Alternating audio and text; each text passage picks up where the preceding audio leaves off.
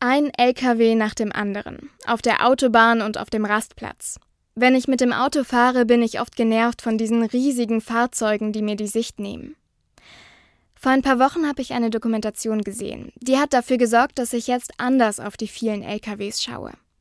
Darin ging es nämlich um die Arbeitsbedingungen vieler Fernfahrer. Und die haben mich wirklich schockiert.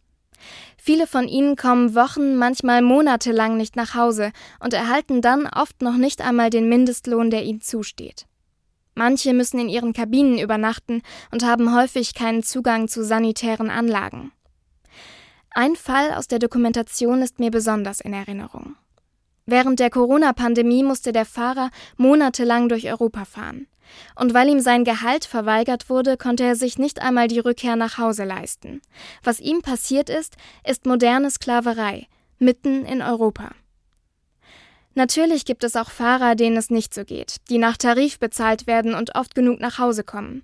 Und zum Glück gibt es auch Menschen, die den Fahrern helfen, für ihre Rechte zu kämpfen und den Lohn, der ihnen zusteht, notfalls einzuklagen. Das Beratungsnetzwerk Faire Mobilität zum Beispiel.